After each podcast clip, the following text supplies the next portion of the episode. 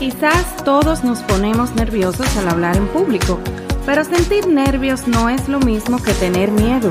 Los nervios que sentimos por querer hacerlo bien, aunque no lo creas, nos pueden ayudar en gran medida a hablar con confianza y a crear una impresión memorable.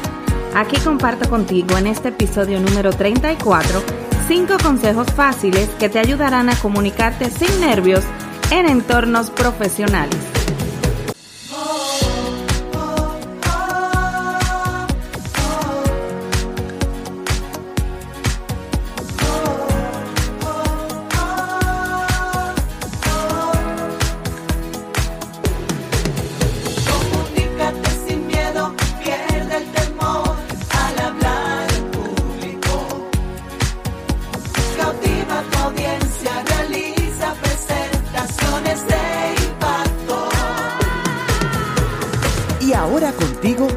Elizabeth Vargas, especialista en comunicaciones corporativas y marketing, asesora y capacitadora en técnicas de oratoria y redacción de discurso. Operación Comunícate. Y acabas de sintonizar el podcast correcto. Si padeces de miedo escénico, si te aterra hablar en público, esto es Operación Comunícate Podcast. En esta semana llegamos a nuestro episodio número 34 y vamos a conversar sobre un tema de que muchas personas me han consultado y me indican también de que se ponen muy nerviosos y nerviosas en entornos profesionales, que esto les genera aún mayor estrés para hablar en público. Entonces, precisamente hoy yo quiero compartir contigo cinco consejos fáciles que te ayudarán a comunicarte sin nervios en entornos profesionales. ¿Qué te parece si iniciamos de una vez? Operación Comunícate. El consejo número uno. Prepara un contenido que a ti te ilusione. Es que la mejor forma de lograr la imprescindible conexión emocional con tus espectadores es presentar contenido que a ti te enamore. Muéstrales ideas que te importan, que inspiran tu conducta, que dan sentido a tu vida y crea con ellas una presentación que realmente aporte valor a tus espectadores o a tu audiencia.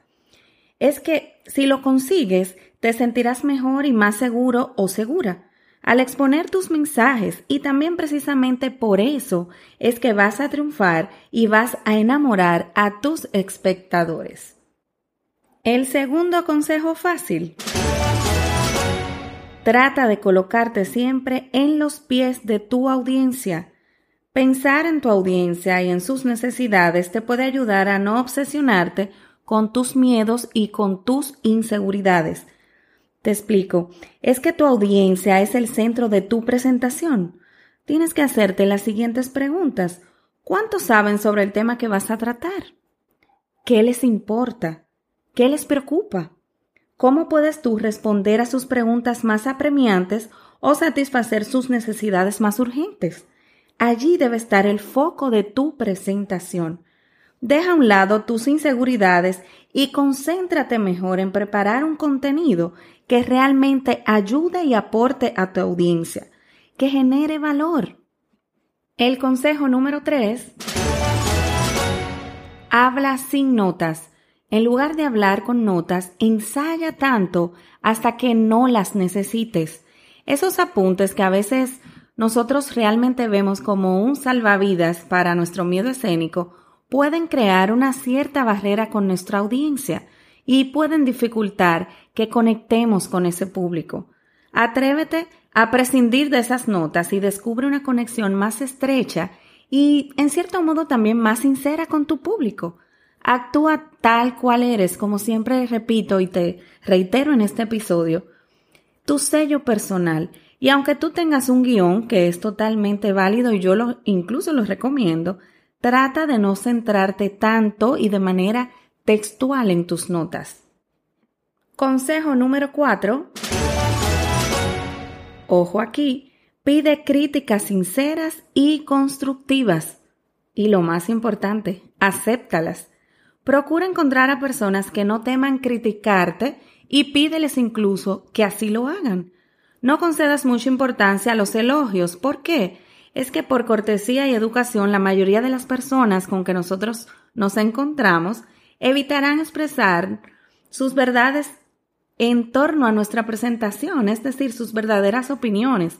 Algunos expertos incluso, oye esto, señalan que es una de las razones que explican por qué hay tantos pésimos oradores que se creen que son extraordinarios.